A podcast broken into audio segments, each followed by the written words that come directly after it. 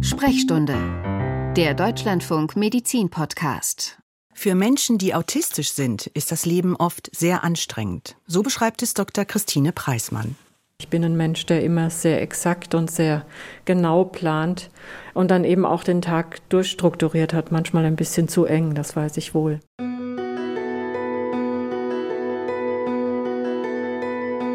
Außergewöhnlich genaue Planung auch von alltäglichen Situationen, Probleme beim Smalltalk, bei Begrüßungen und mit Veränderungen, manchmal auch damit Augenkontakt zu haben. Für autistische Menschen kann jeder Tag herausfordernd sein. Vor allem, wenn die Diagnose noch nicht gestellt wurde, wenn es keine Erklärung gibt für das Gefühl, ich bin anders als meine Umgebung. Wie wird festgestellt, ob jemand autistisch ist? Was bedeutet die Diagnose? Was steckt dahinter? Und was können autistische Menschen tun, um besser im Alter klarzukommen? Und was können Angehörige, Arbeitskollegen und Freunde tun? Um diese und weitere Fragen geht es in dieser Sprechstunde mit dem Thema Autismus-Spektrumstörung. Mein Name ist Christina Satori. Herzlich willkommen. Unser Experte ist Professor Kai Vogelei. Er ist Neurologe und Psychiater an der Uniklinik Köln und ist dort auch Ansprechpartner für die Spezialambulanz Autismus im Erwachsenenalter. Herr Professor Vogelei, schön, dass Sie da sind. Hallo. Vielen Dank für die Einladung. Guten Morgen.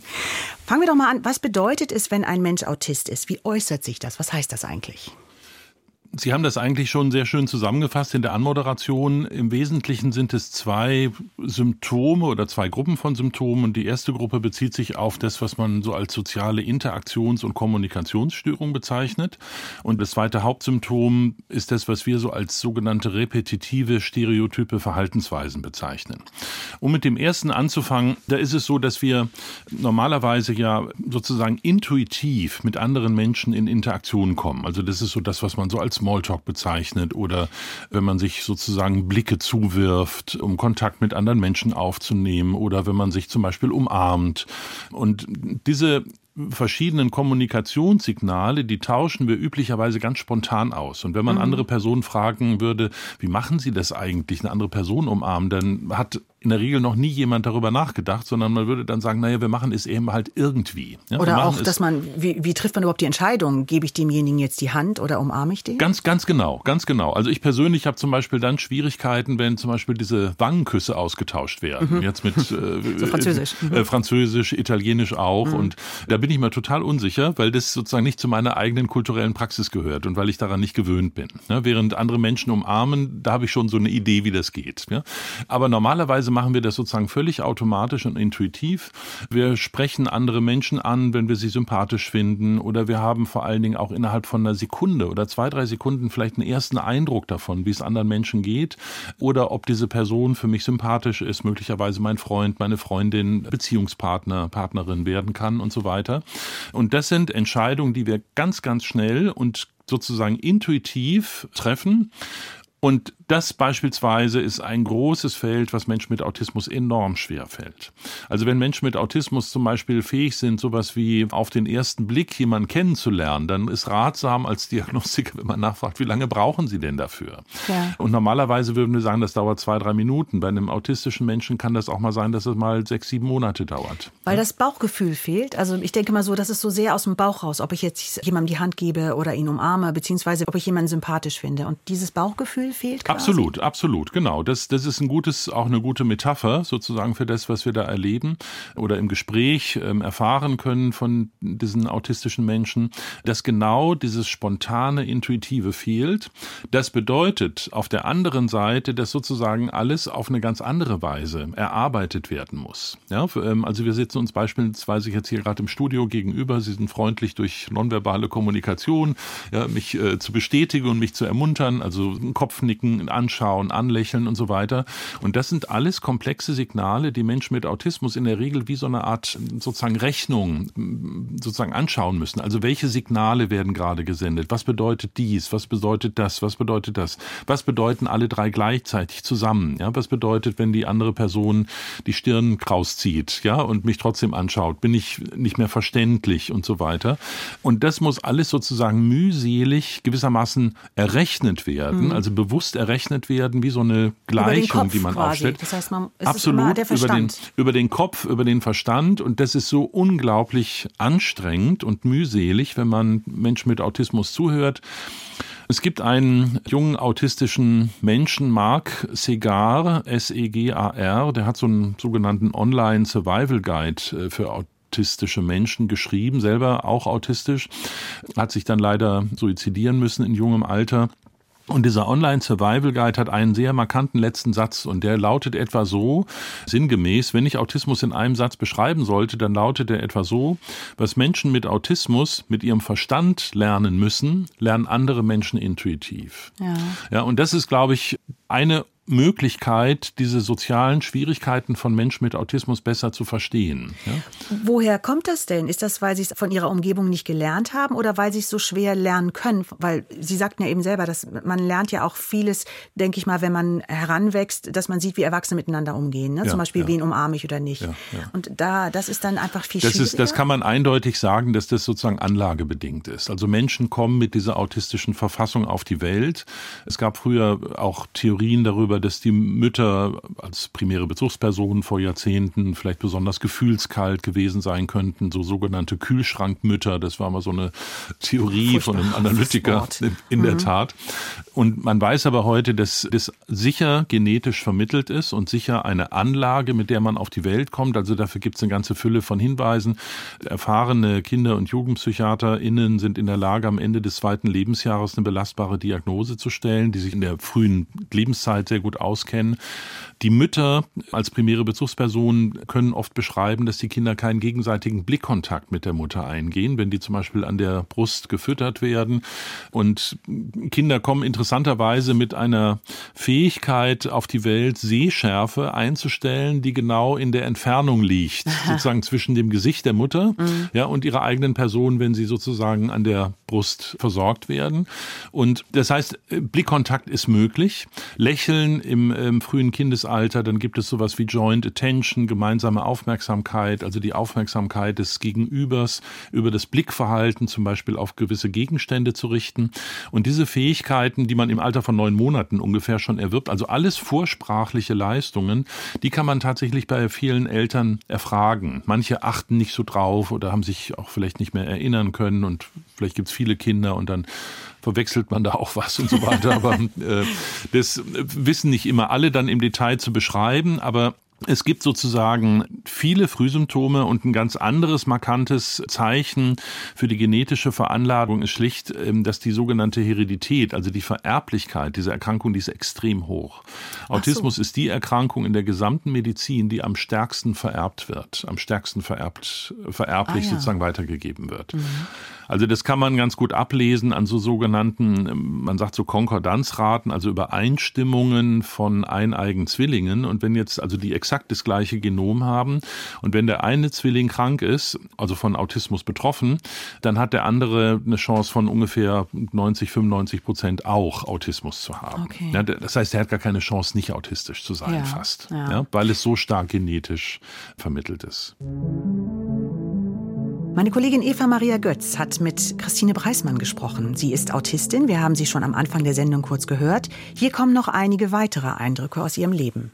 Bei mir wurde die Diagnose gestellt, als ich 27 war. Das war eine große Erleichterung, weil es dann eben endlich einen Ausdruck dafür gab, für all die Auffälligkeiten. Also das war für mich eine große Hilfe gewesen. Vor allem die Schwierigkeiten im Kontakt mit anderen Menschen. Ich habe und hatte keine Freunde, keine wirklichen Freunde und außer meinen Eltern einfach niemanden, mit dem ich so engere Kontakte habe. Und dann natürlich spezielle Auffälligkeiten, spezielle Interessen. Ich interessiere mich für andere Dinge als die Gleichaltrigen. Und da gab es dann immer wieder Schwierigkeiten. Mein, meine große Problematik bezüglich Veränderungen, bezüglich unerwarteten Veränderungen. Ja, man kommt dann unter Druck, man fragt sich, wie wird es werden? Als Beispiele auch so ganz einfache Dinge, wenn wir früher immer um 19 Uhr zu Abend gegessen haben, das war bei uns so üblich zu Hause, wenn mein Vater von der Arbeit kam. Und manchmal waren eben meine Eltern noch unterwegs und sind ein bisschen später gekommen. Und dann hatte ich solche Angst, weil ich nicht wusste, ob ihnen was zugestoßen ist. Ich wusste nicht, wann wir jetzt essen werden und ob ich dann meine nachfolgenden Pläne so einhalten kann. Ich bekomme dann immer Angst, weil ich mich eben nicht mehr auskenne und nicht mehr weiß, wie die Dinge laufen werden. All das hatte dann endlich einen Sinn und ergab dann endlich einen Namen. Ich war damals auf Anraten von meinem Psychiater zu einer Therapeutin gegangen, weil ich damals eine schwere depressive Phase entwickelt habe. Und ich hatte eben Glück gehabt, dass es eine Therapeutin war, die sich so ein bisschen mit dem Thema Autismus auskannte. So kam ich dann auf das Thema und konnte dann im Anschluss auch bei ihr zur Therapie bleiben.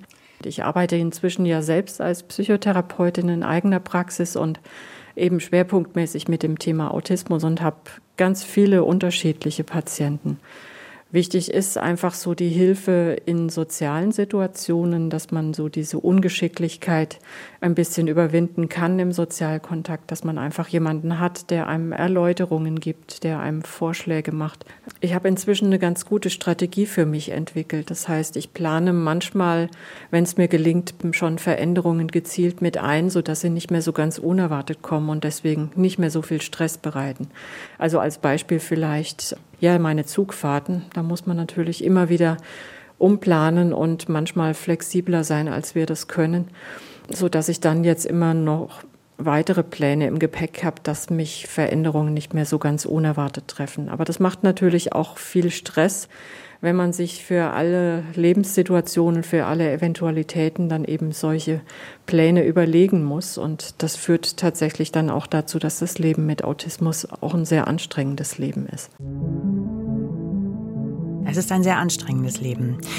Herr Vogelei, Frau Preismann hat erwähnt, dass für Sie die Diagnose eine richtige Erleichterung war. Also weil sie endlich Bescheid wusste, warum sie sich immer so in vielen Dingen so anders fühlt. Erleben Sie das in Ihrer Spezialambulanz auch, dass Menschen das sagen, oh, ich bin erleichtert, dass ich die Diagnose habe? Ja, auf jeden Fall. Also die Personen, die wir für autistisch halten, denen wir das dann mitteilen, die sind in aller Regel entlastet. Und zwar genauso, wie Frau Preismann das auch formuliert hat. Also es gibt jetzt eine Erklärung für mein Anderssein, also diese ständige Bemühungen darum, mit den anderen in Kontakt zu kommen. Und wir haben ja eine Erwachsenensprechstunde, das heißt, wir sehen Menschen, die mindestens 18 Jahre oder älter sind, also Altersmittel liegt so bei Mitte 30 ungefähr und einer sehr breiten Varianz nach unten und nach oben. Und die Personen leben schon sehr lange mit dieser Verfassung ja, und äh, äh, Schulzeit. Dann ist natürlich so eine ganz wichtige Phase, ist die Pubertät, ja. wo man sich dann so von der Familie ablöst. Die Eltern laden nicht mehr die Kinder zum Kindergeburtstag ein. Ne? Die Eltern achten mhm. nicht mehr so auf die Freunde und Freundschaften in der Schule. Man muss das plötzlich alles selbst organisieren. Dann geht's los mit Diskos und, und Partys und so weiter. Man muss sich irgendwie aushäusig bewegen.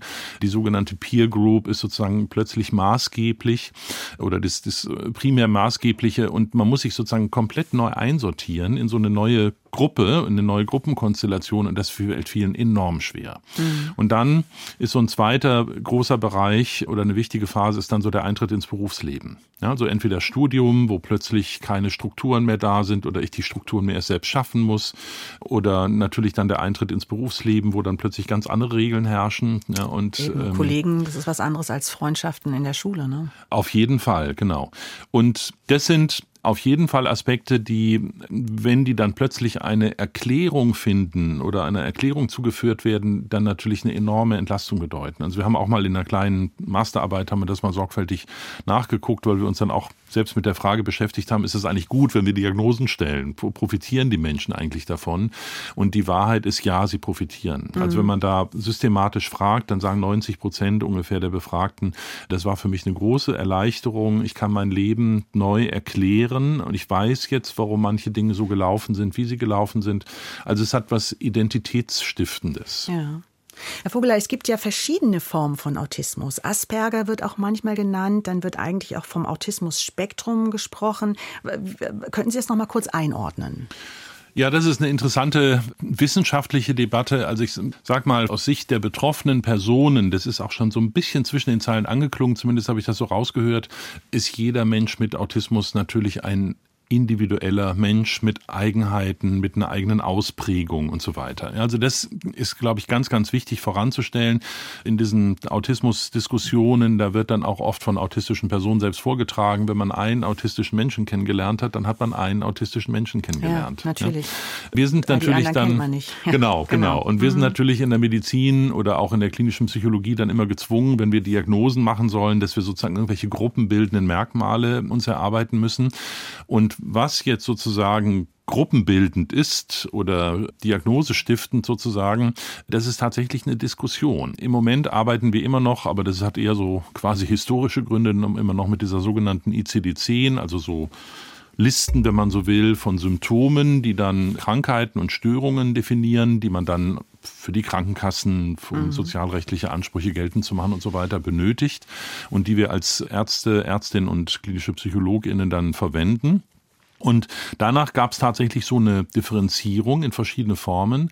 Die aktuelle Forschung, also jetzt so etwa die der letzten zehn Jahre, geht allerdings davon aus, dass wir wahrscheinlich besser damit umgehen, wenn wir von einem Spektrum sprechen. Das heißt also von einer großen Gruppe von Menschen mit Autismus. Und dann gibt es Menschen ohne Autismus. Ob jetzt sich diese Gruppe von Menschen mit Autismus noch irgendwie binnen differenzieren lässt, das muss man sehen. Das ist sozusagen Forschungsauftrag. Und das ist ist auch der Grund, warum wir heute, also in diesem wissenschaftlichen Jargon, tatsächlich nur noch von der Autismus-Spektrum-Störung, und zwar im Singular, sprechen. Mhm. Und das hat übernommen dann dieses amerikanische Instrument von dieser sogenannten DSM-5, also die ähm, in Nordamerika sozusagen diese Systematisierung für psychische Erkrankungen vorliegt. Und das tut auch von der ICD, die von der Weltgesundheitsorganisation herausgegeben wird und die wir in der zehnten Version in Deutschland noch benutzen, auch in der elften Version so gemacht. Ja, also es gibt sozusagen sozusagen nur noch eine Diagnose, Autismus-Spektrum-Störung. Spektrum suggeriert natürlich, dass es eine breitere äh, Varianz gibt von der Ausprägung von diesen Merkmalen. Weil eben jeder Mensch mit Autismus auch individuell ist. Absolut, ja, so genau. Wie, wie, jeder Mensch irgendwie einen Charakter hat und in bestimmten Verhältnissen aufwächst und auch geprägt wird durch seine Umwelt. Und deswegen sowieso jeder Mensch individuell ein bisschen anders ist. Ganz genau. Darauf ist natürlich immer wieder großer Wert zu legen. Und wir machen das dann sozusagen aus dieser medizinischen Sicht nochmal so, dass wir dann äh, zusätzlich gebeten sind, in diesen modernen Kriterienkatalogen nochmal nach Sprachkompetenz zu gucken, nach Intelligenzniveau und nach Unterstützungsbedarf. Was ich persönlich insbesondere das Letzte finde ich auch sehr sinnvoll, weil es gibt Menschen, die sind, ähm, so wie zum Beispiel Frau Preismann, bewundernswerterweise als Ärztin, als Psychotherapeutin, ja. sozusagen völlig mhm. selbstständig tätig. Es gibt andere Personen, die ganz viel Unterstützungsbedarf brauchen. Und das ist natürlich total wichtig, das zu differenzieren. Was gibt es denn da für Unterstützungsbedarf?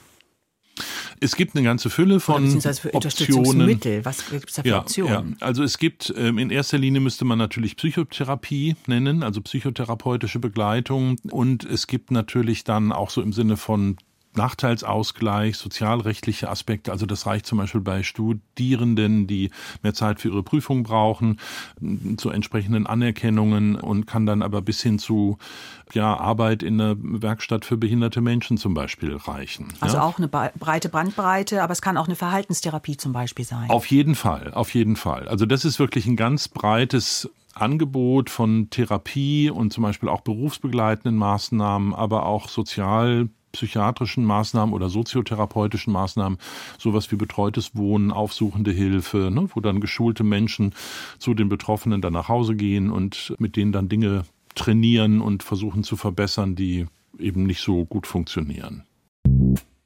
Ihre Fragen und Erfahrungen. Wir haben mehrere Mails bekommen zu dem Thema Frauen mehrere Mails, die ähm, eigentlich vom Tenor alle gesagt haben, Frauen haben es oft schwerer, Frauen, die autistisch sind, weil sie noch stärker als Jungen, jetzt im Durchschnitt gesehen, sich anpassen und dann quasi gar nicht klar wird, dass sie äh, Menschen mit Autismus sind und dann auch später eine Diagnose bekommen und auch eine viel größere Anpassungsleistung erbringen und deswegen auch mehr leiden. Wie sehen Sie das? Können Sie das bestätigen? Ja, das ist tatsächlich ein großes Thema in unseren Diskussionen, also sowohl mit den betroffenen Personen als auch in so einem klinischen wissenschaftlichen Diskurs. Also vielleicht kann man noch mal ganz kurz voranschicken, dass die Verhältniszahlen von Jungen gegenüber Mädchen im Kindesalter, also im Extremfall bei diesen ähm, Kindern mit Autismus ohne Intelligenzminderung, was man früher so als Asperger-Autismus bezeichnet hätte oder nach ICD-10 immer noch tut, da ist das Verhältnis nicht selten bis zu 10 zu 1. Das heißt, zehn Jungen kommen auf ein Mädchen, was betroffen ist. Im Erwachsenenalter ist es bei uns so auch so in der Weltliteratur, dass das Verhältnis immer noch zugunsten der Männer ausfällt, aber nur noch in einem Verhältnis von 2 zu 1. Das heißt, es sind nur noch zwei Männer kommen, die auf eine Frau kommen. Aha.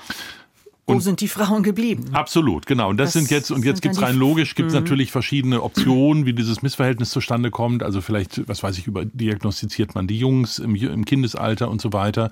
In der allgemeinen Diskussion ist aber vor allen Dingen jetzt so der Favorit, ist die Überlegung, dass man möglicherweise die Mädchen, die autistisch sind, übersehen könnte. Und dann genau mit den Argumenten, die Sie schon vorgetragen haben, also dass möglicherweise die Anpassungsleistung von den Mädchen besonders hoch ist. Mädchen ob das jetzt kulturell bedingt ist oder wie auch immer, vielleicht dann doch noch immer sozusagen so Stereotyp, vielleicht eher mit Puppen spielen oder sich mit Puppen beschäftigen, Jungs eher mit Autos, ja, um jetzt mal sowas ganz Banales zu nehmen. Und dann sagen dann viele Eltern zum Beispiel, ne, mein Kind kann doch nicht autistisch sein, die Tochter hat doch mit Puppen gespielt. Mhm. Ja, wenn man dann manchmal vielleicht aber genauer hinschaut, dann ist es eigentlich nicht wirklich ein Spielen, also so im Englischen würde man sagen Pretend Play, also so als ob Spielen. Vorgetäuschtes Spielen. Ähm, so ein vorgetäuschtes Spielen, also diese Puppen, die werden plötzlich beseelt, ja, die haben sozusagen, werden zu einer Person und übernehmen jetzt bestimmte Aufträge und interagieren und sprechen miteinander und so weiter, sondern oft werden die Puppen dann vielleicht einfach nur nach Größe sortiert, ja, oder manchmal werden so, wie so in so einem Art sozialpsychologischen Labor so diese Figuren so nachgestellt. Also es gab gestern eine Konfliktsituation oder irgendwas habe ich gestern nicht verstanden und jetzt versuche ich sozusagen in meiner Puppenstube das nochmal irgendwie nachzubauen und versuche das irgendwie zu verstehen, was da gestern eigentlich passiert ist. Und wenn man dann so von außen oberflächlich schaut, dann denkt man, ja, das Kind spielt doch mit Puppen. Ja, es ist doch alles in Ordnung. Ah, ja. Und das können sozusagen Missverständnisse sein. Und Möglicherweise spielen dann solche Kulturstereotype schon auch eine große Rolle, dass man von der Frau dann eben immer noch bis heute vielleicht etwas mehr so, so mütterliche, fürsorgliche, sorgende mhm. Impulse erwartet und die Mädchen sich vielleicht dann auch stärker an diesen Erwartungen ausrichten und anpassen und dadurch sozusagen diesen Blick darauf etwas verschleiern können mhm. vielleicht. Das heißt, es ist eine mögliche Erklärung dafür, dass eben im Kindesalter, dass die Verhältnisse zwischen Jungs und Mädchen andere sind als im Erwachsenenalter und dass man sich ein bisschen fragt, wo sind jetzt die jungen Frauen mit Autismus. Ja, und ja aber ganz abgeschlossen ist die Forschung da noch nicht, höre ich Absolut, daraus. genau so. Also das Problem ist gesehen, also dieses ja. Missverhältnis, ne, das ist sozusagen einfach jetzt mal so, so, ein, so ein objektiver mhm. Befund und der muss zum Nachdenken anregen ja. und das tut er auch. Also warum sehen wir plötzlich im Erwachsenenalter viel mehr autistische Frauen, als wir autistische Mädchen im Kindesalter sehen? Aber mhm. die Erklärungen dafür, die sind noch nicht ähm, sozusagen erschöpfend. Dann kam eine Mail, ich brauche den Namen ja hier gar nicht zu nennen, da geht es wirklich ein ganz anderes Thema, nicht um Psychopharmaka. Da wird hier gesagt, dass Psychopharmaka bei Menschen mit Autismus oft atypisch wirken oder gar nicht. Wir haben noch über Medikamente noch gar nicht gesprochen. Vielleicht ist das mal jetzt ein guter Punkt. Genau, wir können gerne kurz über Medikamente sprechen. Also die Kernsymptomatik, das kann man relativ einfach machen, ist nicht erreichbar psychopharmakologisch. Also es gibt keine Psychopharmaka, die Autismus in dieser Kernsymptomatik, nämlich erstens Kommunikations- und Interaktionsstörung, zweitens stereotype repetitive Verhaltensweisen irgendwie verändern kann. Was wir erreichen können, sind dann Symptome, die im Rahmen von Komorbiditäten auftreten, also Begleiterkrankungen. Also ganz häufig ist natürlich ADHS, also Aufmerksamkeitsdefizit, Hyperaktivitätsstörung. Jeder zweite autistische Mensch, den wir treffen, passt auch zur Weltliteratur, hat eine patente Depression. Patent heißt? Äh, Entschuldigung, äh, einfach eine, also eine klinisch nachweisbare Depression, so. mhm. ja, der wirklich also betroffen ist von einer Depression und nicht einfach nur sozusagen so Alltagsstimmungsschwankungen hat. Mhm. Das heißt, es gibt eine Reihe von Begleitsymptomen, um es mal vorsichtig zu nennen, vielleicht könnte man auch sagen Begleiterkrankungen, die man aber psychopharmakologisch erreichen kann. Und dann gelten im Prinzip die gleichen Regeln. Also eine Depression bei einer Person mit Autismus, die behandelt man so wie eine Depression bei einer Person ohne Autismus. Also die Regeln sind im Prinzip die gleichen. Es gibt tatsächlich aber dann auch solche atypischen Wirkungen, die wir übrigens auch bei Menschen ohne Autismus finden. Also überall muss man sozusagen sorgfältig gucken, welches Medikament passt zu dieser Person, welche Dosierung passt. Also man muss auch da sehr vorsichtig sein. Wir sind heute gegenüber der Psychiatrie von vor 20, 30 Jahren um ein Vielfaches niedriger, was Dosierungen angeht. Und ich könnte mir bei dieser besonderen Frage, die ich auch gut äh, nachvollziehen kann und auch ähm, selber kenne, gut vorstellen, dass es auch was zu tun hat, ähm, wiederum indirekt mit der Kernsymptomatik von autistischen Personen, nämlich der Art und Weise, wie sie sich präsentieren und des eigenen Ausdrucks zum Beispiel von sagen wir mal, einer Depression. Ja, also erfahrene Psychiater. Also gegenüber dem Psychiater sich dann präsentieren. Oder? Genau, genau. Also erfahrene Psychiater äh, haben manchmal Schwierigkeiten, depressive Symptome wirklich bei Menschen mit Autismus zu sehen. Ja, ähm, weil das Ausdrucksverhalten, also das, was wir so nonverbal den anderen Menschen gegenüber darstellen und präsentieren, ebenso schwach ausgeprägt ist und so wenig äh, sozusagen ähm, ähm, umgesetzt werden kann von Menschen mit Autismus.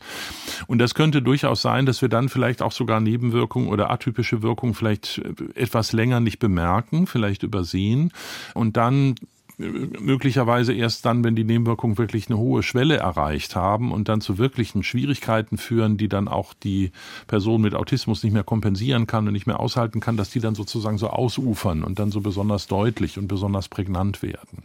Das heißt, wenn Medikamente dann vor allen Dingen um Krankheiten, die mit zusammen auftreten mit dem Autismus, aber nicht gegen den Autismus selber.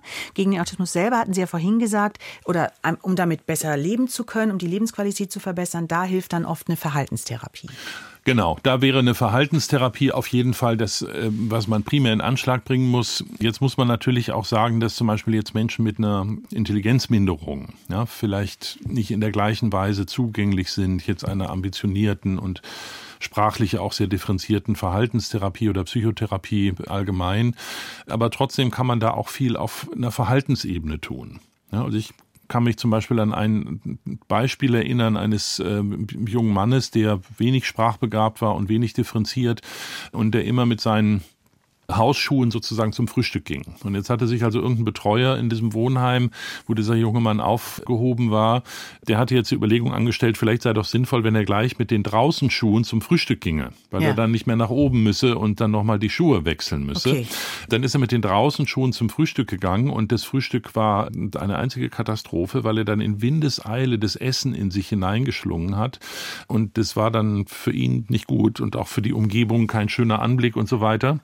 Aufgefallen war aber nur, das Frühstücksverhalten ist plötzlich anders. Was ist da nur passiert? Und da hat dann heraus gefunden, dass er sozusagen schon in dem Draußen-Modus war, weil er die draußen Schuhe anhatte. Das heißt, die Schuhe hatten für ihn die Bedeutung, jetzt draußen sein. Deswegen genau. passt es gar nicht dazu, jetzt noch drin zu sein und zu frühstücken. Genau. Aber das muss man natürlich dann von außen erstmal verstehen, nachvollziehen. Genau, genau. Und dann hat man das wieder umgedreht und hat das wieder verändert und ist wieder mit den drinnen Schuhen zum Frühstück gegangen und alles war wieder ganz prima. Ja, und das finde ich ist ein sehr schönes Beispiel dafür, dass man auf einer Verhaltens Beobachtungsebene auch ganz viel erreichen kann. Und vielleicht wären manche andere Personen, und das war jetzt in diesem Fall, war das eine, äh, also eine, ganz, finde ich eine ganz tolle Geschichte, weil an einer anderen Stelle hätte man vielleicht jetzt ganz viel mit beruhigenden Medikamenten versucht einzuwirken auf diesen jungen Mann, ja, und hätte ihn dann möglicherweise ganz schnell überdosiert. Aber in Wahrheit steckt eigentlich eine ganz plausible Überlegung dahinter, die er angestellt hat und die man jetzt durch eine einfache Verhaltensveränderung oder Veränderung der, der Lebensumstände sozusagen super super in den Griff bekommen hat.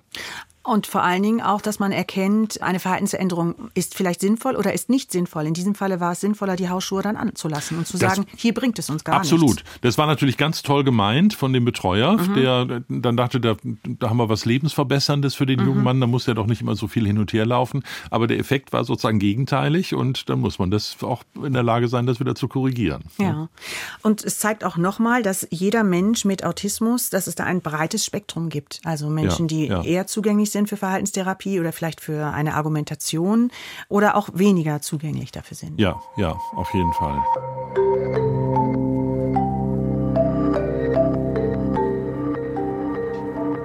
Viele Menschen mit Autismus fühlen sich anders als Menschen in ihrer Umgebung. Und Auf der anderen Seite empfinden es auch Angehörige, Freunde und Arbeitskollegen so. Wie beide Seiten den Umgang miteinander verbessern können, das ist eines der Themen, zu denen Manuela Paul berät. Sie leitet das Autismuszentrum der Oberlin Lebenswelten in Potsdam. Guten Tag. Ja, hallo. Ja, hallo, guten Tag. Ich würde gerne wissen von Ihnen aus Ihrer Erfahrung heraus, was sind denn häufige Probleme für Menschen mit Autismus in der Arbeitswelt? Eigentlich gibt es aus unserer Sicht also mindestens drei Schwierigkeiten, mit denen wir eigentlich im Autismuszentrum, also in der Beratungsarbeit, sowohl mit den Erwachsenen selbst, also die betroffen sind, als auch mit den Familien zu tun haben.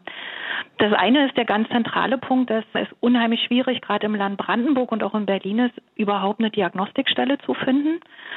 Die Wartezeiten sind hier, ähm, wir reden aktuell von Wartezeiten von bis zu fünf Jahren, um da überhaupt einen Platz zu bekommen. Es ist also ein sehr großes Unterfangen, da überhaupt einen Platz zu bekommen und eben dieser diagnostischen Frage danach zu gehen. Das, da haben wir eben auch schon, da bekommen wir einige ja. Mails hier während dieser Sendung, wo ähm, mehrere ja. Mails, wo, wo ja. ähm, das gesagt wird, dass das sehr lange dauert. Mhm. Genau, und äh, ne, es geht an der Stelle ja nicht darum, dass sich ähm, Erwachsene hier um einen äh, Platz für einen Töpferkurs kümmern, sondern tatsächlich auch nochmal um die Frage, eben auch im Beschäftigungsbereich, am Arbeitsplatz, besser zurechtzukommen, weil es eben dann für die Schwierigkeiten, die die Klienten da auch bei uns hier benennen, eben auch einen konkreten Namen gibt und vor diesem Hintergrund eben auch andere Möglichkeiten, eben diese im Arbeitskontext vielleicht auch nochmal mit zu berücksichtigen.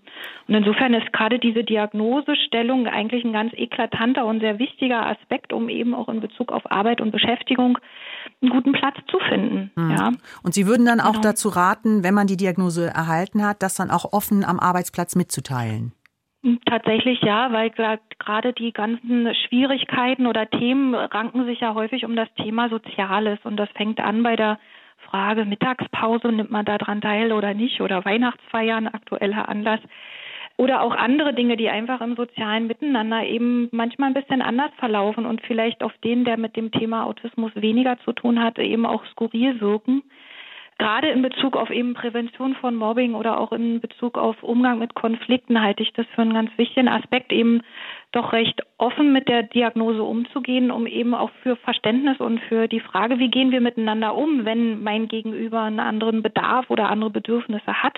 Genau, um da eben gut am Arbeitsplatz da seinen Platz zu finden. Mhm. Das ist ja auch eine gute Frage, die man sich dann auch selber stellen kann. Wie gehe ich denn mit jemandem um? Mein, wenn meine Kollegin jetzt gesagt hat, du, ich bin ein Mensch mit Autismus, was würden Sie jemandem empfehlen, der in so einer Situation ist? Gibt es da irgendwelche Tipps, wie ich mit meiner autistischen Kollegin umgehen sollte? Haben Sie da irgendwelche Ratschläge? Naja, der Ratschlag heißt eigentlich, ja, dass wir reden eigentlich ja von einem Spektrum. Ne? Das heißt, mhm. den Autisten, mit dem Bedarf, den gibt es nicht, sondern eben wir reden von einem Spektrum ja. und damit eben auch von ganz unterschiedlichen Bedürfnissen und äh, Fragestellungen, die jeder Einzelne so mitbringt. Mhm. Und ich glaube, was ein ganz äh, zentraler Aspekt ist, ist äh, der mit einem offenen Herzen und mit einer ganz offenen Frage daran zu gehen, wie ist denn das bei dir, was brauchst du? Und wie kommen wir tatsächlich miteinander am Arbeitsplatz gut zurecht und die Frage einfach ganz offen und äh, völlig wertfrei zu stellen, um eben zusammen nach einer Lösung zu gucken. Einfach mal zu horchen, was, was wäre Ihnen ja. denn oder dir denn irgendwie angenehm? Wollen wir zusammen in die Pause gehen oder lieber nicht? Sag's ja. doch einfach, wie es ist, dann ist keiner beleidigt. Ja. Mhm. ja. Genau, oder eben auch so konkrete Vereinbarungen zu treffen. Ne? Wir machen das immer donnerstags, gehen wir einmal im Monat, äh, weiß ich nicht, der letzte Donnerstag im Monat machen wir zusammen eine Mittagspause für eine Stunde. Das ist von 13 bis 14 Uhr. Keine Ahnung, jetzt mal so ja. einfach so in die Runde ja, ja. gesprochen. Aber mhm. so ein bisschen das, es geht im Prinzip um Verbindlichkeiten und um konkrete Absprachen, die man miteinander trifft. Weil häufig das Thema dieses, ähm, muss ich jetzt was machen? Wie ist denn das? Also wenn Dinge unkonkreter sind, führt das eigentlich noch zu mehr Stress, als dass es zu einer Offenheit oder zu einer Bewegung auf der anderen Seite führt. Ne? Also es gibt dann eher implizit dann nochmal eher Ängste, die man damit schürt als dass es eben ähm, ja einen Kompromiss vielleicht auch darstellt oder Bewegung bringt. Mhm. Wie, wie, gesagt, wir bekommen hier mehrere Mails während der Sendung rein, auch ähm, von Menschen mit Autismus. Da fällt ja. auch öfters das Wort Camouflage. Damit ist, ja. glaube ich, gemeint, dass man eben nicht nach außen hin sagt, ja. ich bin autistisch oder ich bin ein Mensch mit Autismus, sondern versucht einfach herauszufinden, wie kann ich mich so bewegen, dass keiner das merkt. Was, was würden Sie dazu sagen oder wie, wie denken Na, Sie, wie erfolgreich also, ist das? Das ist nochmal, finde ich, eine ganz spannende Frage, weil gerade das Thema Camouflage bei jungen Frauen ein großes Thema ist. Häufig sind das Klienten, die ja mindestens normintelligent sind und ja, versuchen im Prinzip äh, nicht aufzufallen. Auf der anderen Seite ist es so, dass gerade dieses Thema Camouflagen eigentlich einen ganz großen Preis hat für die Kollegen oder die Klienten, die im Prinzip das auch so tun. Und zwar heißt der, der Preis heißt Anstrengung und Stress. Und ja, wenn sie, man vielleicht im Ausland ist, vielleicht kann man sich das vielleicht so vorstellen, in einer fremden Kultur mit fremden Regeln kann man sich das vielleicht so vom Stresslevel her vielleicht mhm. so ein bisschen vorstellen und weiß, glaube ich, auch, dass so nach einer Stunde, anderthalb spätestens das erste Mal die Körner so ein bisschen alle sind, ne? weil man eben ja. die ganze Zeit damit beschäftigt ist, was machen die denn alle ja. hier und was ist die Erwartung eigentlich an mich und natürlich will ich da nicht auffallen beziehungsweise will dem entsprechen und irgendwie auch daran teilhaben.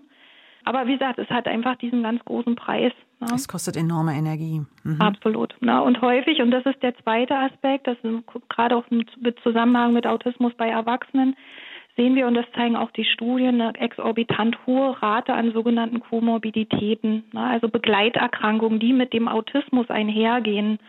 Und da zeigen gerade die Studien, dass äh, gerade das Thema Camouflagen ein großer Faktor sozusagen ist, um in Richtung Depression als eben eine Begleiterkrankung sozusagen da auch nochmal hm, ja, hinzutendieren. Mhm. Ja, da zeigen die Studien, dass eben ja, ja viele Frauen mit einer Autismusdiagnose betroffen sind, aber eben auch Männer. Mhm. Zweiter Aspekt wäre eine Angststörung. Zweites Thema auch im Zusammenhang mit Camouflage. Ja, wissenschaftlich auch äh, gerade sehr beforscht oder wo man ja. eben an dem Thema gerade sehr intensiv dran arbeitet. Mhm. also es kostet. Mhm. Es kostet, total. Ja. Was Menschen mit Autismus, ihre Freunde und Arbeitskollegen tun sollten, um möglichst gut mit den Besonderheiten umzugehen, darüber sprach ich mit Manuela Paul. Sie ist Leiterin des Autismuszentrums von Oberlin Lebenswelten in Potsdam. Vielen Dank. Ihre Fragen und Erfahrungen. Da haben wir Herrn Ruokonen aus Köln. Hallo, guten Tag. Hallo, ja, guten Tag, Herr Dr. Vogelei. Ich glaube, wir Guten, kennen guten Tag. auch. Ich hatte eine Diagnose von Ihnen vor vielen, vielen Jahren bekommen. Aber ich wollte eigentlich mehr auf die Familiensituation bei uns eingehen. Mhm, Vielleicht ein mhm. paar Tipps dabei. Mhm. Wir haben, ich selber bin eben auch Autist und äh, ich habe zwei Söhne, die beide mit Autismus diagnostiziert sind, sind mittlerweile 24 und 20 Jahre alt. Mhm. Es war ein Spießrutenlauf, trotz bekannter Diagnosen. Es gibt viel Unverständnis. Es wird einfach auch nur gesagt, naja, wenn ihr den richtig erziehen würdet, dann würde das alles nicht passieren. Also die ganzen Auffälligkeiten. Ne? Es ist also wirklich auch in der eigenen, sag ich mal, Verwandtschaft. Das ist besonders schmerzhaft. Und, ja, äh, ja. Ne? Aber äh, weswegen ich eigentlich anrufe, sind kleine äh, Tipps, die man vielleicht auch an die Hörerschaft weitergeben kann es gibt Dinge wie Schulbegleitung, es gibt Autismus-Therapiezentren, Familienberatung. Insbesondere würde ich ganz, ganz toll das äh, Jugendamt in Köln hervorheben, das uns wirklich über die Jahre ganz, ganz toll unterstützt hat. Mit mhm. ähm, sehr vielen Möglichkeiten, Beratung und auch äh, Familienbetreuung im Haus, Erziehungshilfen es besteht natürlich eine gewisse Schwelle, dass man ähm, Angst hat, man geht zum Jugendamt und dann nehmen sie einem die Kinder weg, eventuell. Mhm, mhm, das ist bei uns auch am Anfang gewesen, hat sich aber als völlig illusorisch erwiesen. Das hat, das hat super geklappt. Kleine Tipps vielleicht dazu. Pflegegrad sollte man beantragen. Mhm. Und ja. da gibt es also mit Sicherheit auch finanzielle Mittel, die einem also viele Dinge auch etwas erleichtern können, weil man ja auch etwas mehr Aufwand hat. Und ein Grad der Behinderung beantragen. Also unser Sohn, der ist äh, der jüngere 20, ist eigentlich mit Autismus diagnostiziert, hat einen Pflegegrad von 70 bekommen. Mhm. Das ist ja ganz pragmatisch, Und was Sie da sagen. Das sind natürlich mhm. dann auch finanziell, auch wieder bei der Steuererklärung Dinge, die man merkt. Von daher kann ich sagen, äh, wirklich offen mit den Sachen umgehen, insbesondere bei, bei Ämtern ganz offen alles auf den Tisch legen und nicht versuchen, irgendwelche unangenehmen Sachen zurückzuhalten. Das hilft einfach bei der Interaktion. Ja, das Problem beim jüngeren Sohn ist einfach auch Motivation aufzubauen. Er besucht eine Förderschule, deren Konzept nicht so ganz auf das passt, glaube ich, was er da erlebt. Und es mhm, ist unheimlich mhm. schwierig, ihn weiter zu motivieren. Mhm. Und da laufen wir auch gegen eine Wand. Ähm, wir wissen da auch, äh, relativ wenig weiter. Ich wollte nur diese einigen äh, Tipps geben, die wir auch in unserer langjährigen Erfahrung da gesammelt haben. Ja, viel, ja herzlichen, vielen herzlichen Dank. Also ich, äh, das, das ist so druckreif. Wir übernehmen das so, wie Sie sagen. Ja. ja, das waren jetzt wirklich ganz viele tolle Bemerkungen. Das freut mich sehr, dass Sie Unterstützung gefunden haben und ähm, auch zumindest jetzt, wenn ich richtig verstanden habe, bei dem älteren Sohn sagen konnten, da ist es echt super gelaufen. Und bei dem jüngeren Sohn wünsche ich Ihnen natürlich auch alles Gute. Aber es ist, glaube ich, nochmal sehr, sehr wichtig zu sagen, es gibt eine Fülle von Angeboten und man muss sich einfach sozusagen genauso wie Sie das jetzt berichtet haben, einfach sorgfältig kümmern und dann kann man auch viel Hilfe einsammeln. Vielen also, Dank. Auch von meiner Seite vielen Dank, dass Sie das mit uns und den all den Hörern und Hörerinnen geteilt haben. Das sind ja ganz tolle Tipps und alles Gute für Ihre Familie. Dankeschön. Ja, vielen Dank. Mhm. Und jetzt möchte Frau Butmalayu was sagen. Hallo, guten Tag. Ja, schönen guten Tag. Hallo. Ähm, mein Thema schließt sich auch so ein bisschen an. Also meine Frage ist, ob wir schon als Eltern im Kindesalter äh, etwas tun können, um unserem Sohn, der ist zwölf Jahre alt und hat auch viele der Symptome, die Sie aufgeführt haben, irgendwie den Weg ins Erwachsenenalter bereiten können, leichter machen können, dass eben das nicht vorkommt, was Sie jetzt schon beschrieben haben vorher, die Probleme, die man als Erwachsener haben kann, unser Sohn ist, wie gesagt, zwölf Jahre, der hat keine Freunde, auch wirklich eigentlich nie gehabt, ist noch nie zum Kindergeburtstag eingeladen und das bricht einem als Eltern natürlich das Herz. Das Eckt auch in der Schule immer mal an, was, was können wir tun, um dem, unseren Sohn, den wir wirklich sehr, sehr lieben, irgendwie den Weg leichter zu machen. Klar, klar. Ja, das, das ist für die Eltern ist das sehr oft ist das bedrückend. Also vielleicht mache ich mal eine Vorbemerkung dazu, dass man, glaube ich, nochmal sorgfältig ähm, differenzieren muss. Was sind eigentlich so die Wünsche und Erwartungen der Eltern und auch so die die die Normen, in der sich die Eltern bewegen und was will eigentlich das Kind oder der Sohn, ne, der Zwölfjährige. Und oft ist es so, dass dann diese Kinder gar nicht so unglücklich sind, vielleicht, dass die nicht so viele Freunde haben, ja, oder ähm, nicht so sozusagen viel Interaktion mit anderen haben, sondern sondern vielleicht auch ganz zufrieden dabei, also viel für sich alleine machen zu können. Also das schicke ich vielleicht nochmal so voran, dass man da, glaube ich, auch nochmal sorgfältig ähm, hinschauen sollte.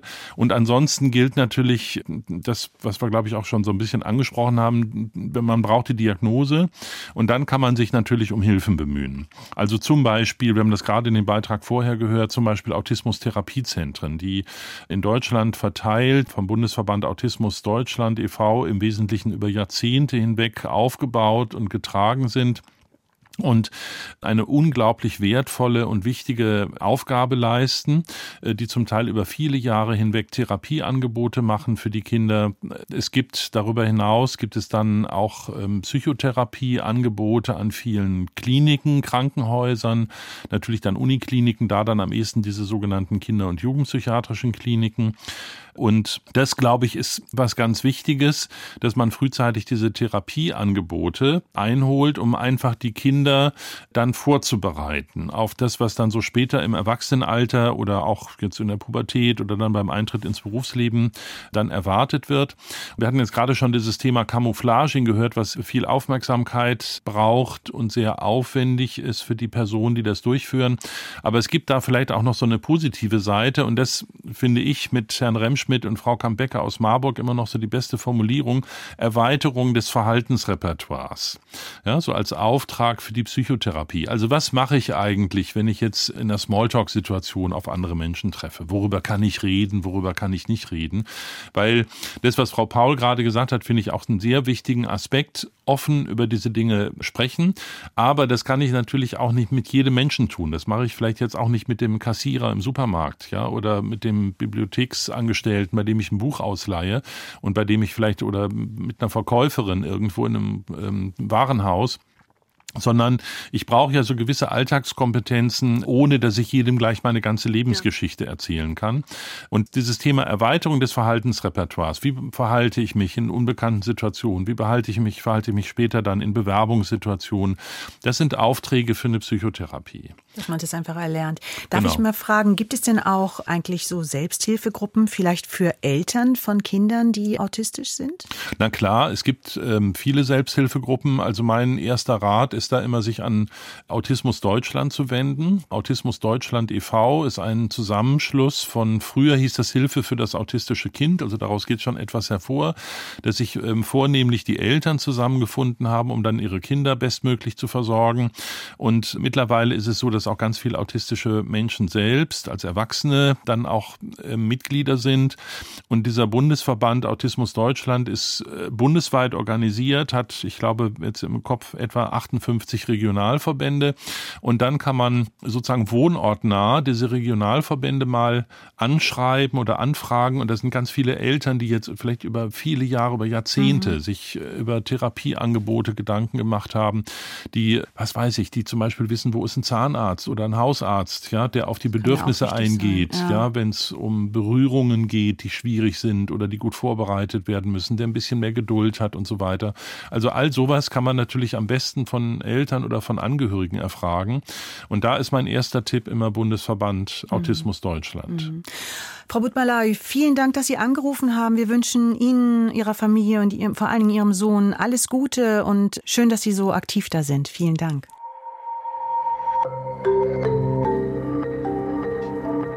Herr Schwarzkopf aus Bonn, guten Tag. Ja, guten Tag. Ich habe eine Frage und möchte eine Erfahrung mit äh, auf den Weg geben. Zuerst die Frage, die ist, gibt es einen Zusammenhang zwischen Autismus, Spektrumstörung und äh, körperlichen Erkrankungen? Also ich habe mit 14 eine Neurodermitis entwickelt, mit 40 Asthma und mit 50 ein Weichteilräumer und ich konnte mir das nie erklären. Und das wäre meine erste Frage, ob es dann Zusammenhang Bleib, gibt. Ja, bleiben wir bei der Frage. Hier ist der Punkt, wo ich dann sage, wir können natürlich, unsere Experten können keine Diagnose auf dem Sender stellen. Dazu müsste ja, sie ja richtig untersucht werden. Nur das vorneweg geschickt. Aber abstrahieren kann man natürlich und generell sagen, gibt es so einen Zusammenhang, Herr Vogelei? Also man kann vielleicht so eine ganz allgemeine Bemerkung machen, die zumindest zum Teil auch ähm, vielleicht Ihre Frage schon ein bisschen beantworten kann. Also zum Beispiel insbesondere Neurodermitis hat ja auch mit eine psychische Komponente. Ja, das heißt also so, so eine stressassoziierte Komponente. Und ich hatte schon erwähnt, dass Menschen mit Autismus sehr oft in Depressionen rutschen. Und wir haben so in unseren eigenen Befragungen auch festgestellt, dass viele Menschen mit Autismus über ein hohes Stresslevel berichten, was auch natürlich unmittelbar einleuchtet, wenn man sich vorstellt, dass jetzt Menschen mit diesen sozialen und Interaktionsschwierigkeiten einkaufen gehen, ja, sich am Arbeitsplatz integrieren müssen und so weiter. Und das alles erzeugt sozusagen viel Stress. Und dieses hohe Stressniveau kann natürlich dann körperliche Erkrankungen begünstigen. Also über diesen Weg könnte man sich das sehr gut erklären, dass solche Erkrankungen dann auch, ich sag mal so im Jargon, so ein bisschen in Anführungszeichen dann aufblühen, ne, je schlechter es einem psychisch geht. Und Sie wollten noch ein, etwas erzählen, haben ja, Sie gesagt. Die Erfahrung, die ich erzählen wollte, ist einfach, dass mein Sohn enorme Schwierigkeiten im Studium hatte. Also wir haben fünf Kinder und er dann, sag ich mal, erst angefangen hat, so im Internet zu gucken, Tests ausgefüllt hat und das ziemlich eindeutig war und er sein Studium abbrechen musste und jetzt auch äh, depressiv erkrankt ist. Und äh, daraufhin habe ich dann also selber, ich habe immer wieder nicht gewusst, was mit mir los ist, habe ich angefangen, solche Tests zu machen, habe mich dann äh, bei der Autismusambulanz in Köln gemeldet, habe da zweimal Fragebögen zugeschickt gekriegt. Und seit wir wissen, äh, dass eine Erkrankung oder eine Autismus-Spektrum-Störung möglich ist, hat uns das ganz enorm geholfen, meiner Frau und mir und auch die Kinder zu verstehen, weil wir doch bei drei Kindern wirklich jetzt das Gefühl haben, man müsste da auch mal eine Diagnose stellen. Mein mhm. Sohn hat sich darum bemüht, er hat im Februar einen Termin, ich warte auf meinen Termin. Aber ich wollte nur sagen, alleine dieses, dieses Bewusstsein, äh, was ist eigentlich mit mir, ja, das hat uns schon unheimlich geholfen, auch in unserer Ehe, was, mhm. was wirklich dann auch schwierig war über die Jahre. Ja. Es ist toll, dass Sie das erzählen. Ich muss sagen, das haben uns einige Hörer und Hörerinnen hier geschrieben, dass die Diagnose eine Erleichterung ist, weil sie so vieles erklärt. Und auch, das haben wir auch in einigen Mails, dass es wirklich lange Wartezeiten gibt, bevor die Diagnose gestellt werden kann, weil die Plätze alle belegt sind. Herr Vogler, ist das so? Kommen einfach immer mehr Menschen mit dem Verdacht? Nimmt das zu, dass Menschen Autismus haben oder ist auch das Interesse daran gestiegen oder die Aufmerksamkeit? Aufmerksamkeit? Ich habe den Eindruck, es nimmt zu. Ja, also wir können uns in Köln selbst äh, praktisch nicht vor Anfragen retten. Ja. Wenn wir alles komplett öffnen würden, also zum Beispiel über E-Mail-Kontakte ähm, Anmeldungen ermöglichen würden, dann würden wir praktisch in der Woche, ich weiß nicht, 100 oder 200 Anmeldungen wahrscheinlich bekommen, die wir natürlich nicht im entferntesten abarbeiten können, weil wir brauchen ja eine Kontaktzeit von mindestens einer Stunde im kleinen, kurzen ja. Fall oder von zwei, drei Stunden, also persönliche Kontaktzeit, um dann zu der Diagnose zu kommen. Es ist tatsächlich so, dass die Anfragen enorm gestiegen sind. Und das hat sicherlich was damit zu tun, dass es vielleicht auch so ein bisschen so eine Modediagnose geworden ist. Ja auch ist. viel in Fernsehserien und so, das ähm, muss man mal sagen. Ne? Ganz viel auch äh, sozusagen in die Darstellung kommt, genau, und aus welchen Gründen auch immer es offensichtlich attraktiver erscheint als manche andere Diagnose. Ja, also wir haben natürlich auch Sprechstunden für andere Felder und die sind längst nicht so überlaufen, vielleicht mit Ausnahme noch von ADHS, aber äh, das ist wirklich ein Problem. Ich persönlich finde das schrecklich. Ich schäme mich persönlich dafür, wenn ich dann Personen sehe, die zu uns kommen und die haben dann also weit über ein Jahr Wartezeit. Wir liegen jetzt auch so in der Größenordnung von ungefähr zwei Jahren Wartezeit. Ich persönlich finde das schrecklich. Meine KollegInnen und ich, wir werben auch immer sehr dafür, sich doch für dieses Thema zu erwärmen, weil es wirklich sehr spannend ist und auch viel Spaß macht, aus einer psychiatrischen Sicht sich mit ja. den Menschen zu beschäftigen. Ja. Herr Schwarzkopf, vielen Dank für Ihre Frage und vor allen Dingen auch, dass Sie ähm, Ihre Familiengeschichte ein bisschen mit uns geteilt haben. Und alles Gute für Sie und auch Ihre Kinder und Ihre Familie. Vielen Dank. Für Menschen mit Autismus kann der Alltag sehr anstrengend sein. Was das Leben mit Autismus ausmacht, wie autistische Menschen und ihre Umgebung damit umgehen, darüber haben wir in dieser Sprechstunde gesprochen. Vielen Dank an Sie, Professor Vogelei, für Ihre Erläuterungen, für Ihre Antworten. Vielen Dank an alle Hörer und Hörerinnen, dass Sie angerufen haben, dass Sie Ihre Geschichten mit uns geteilt haben, ob jetzt per Mail oder per Telefon. Mein Name ist Christina Satori. Machen Sie es gut.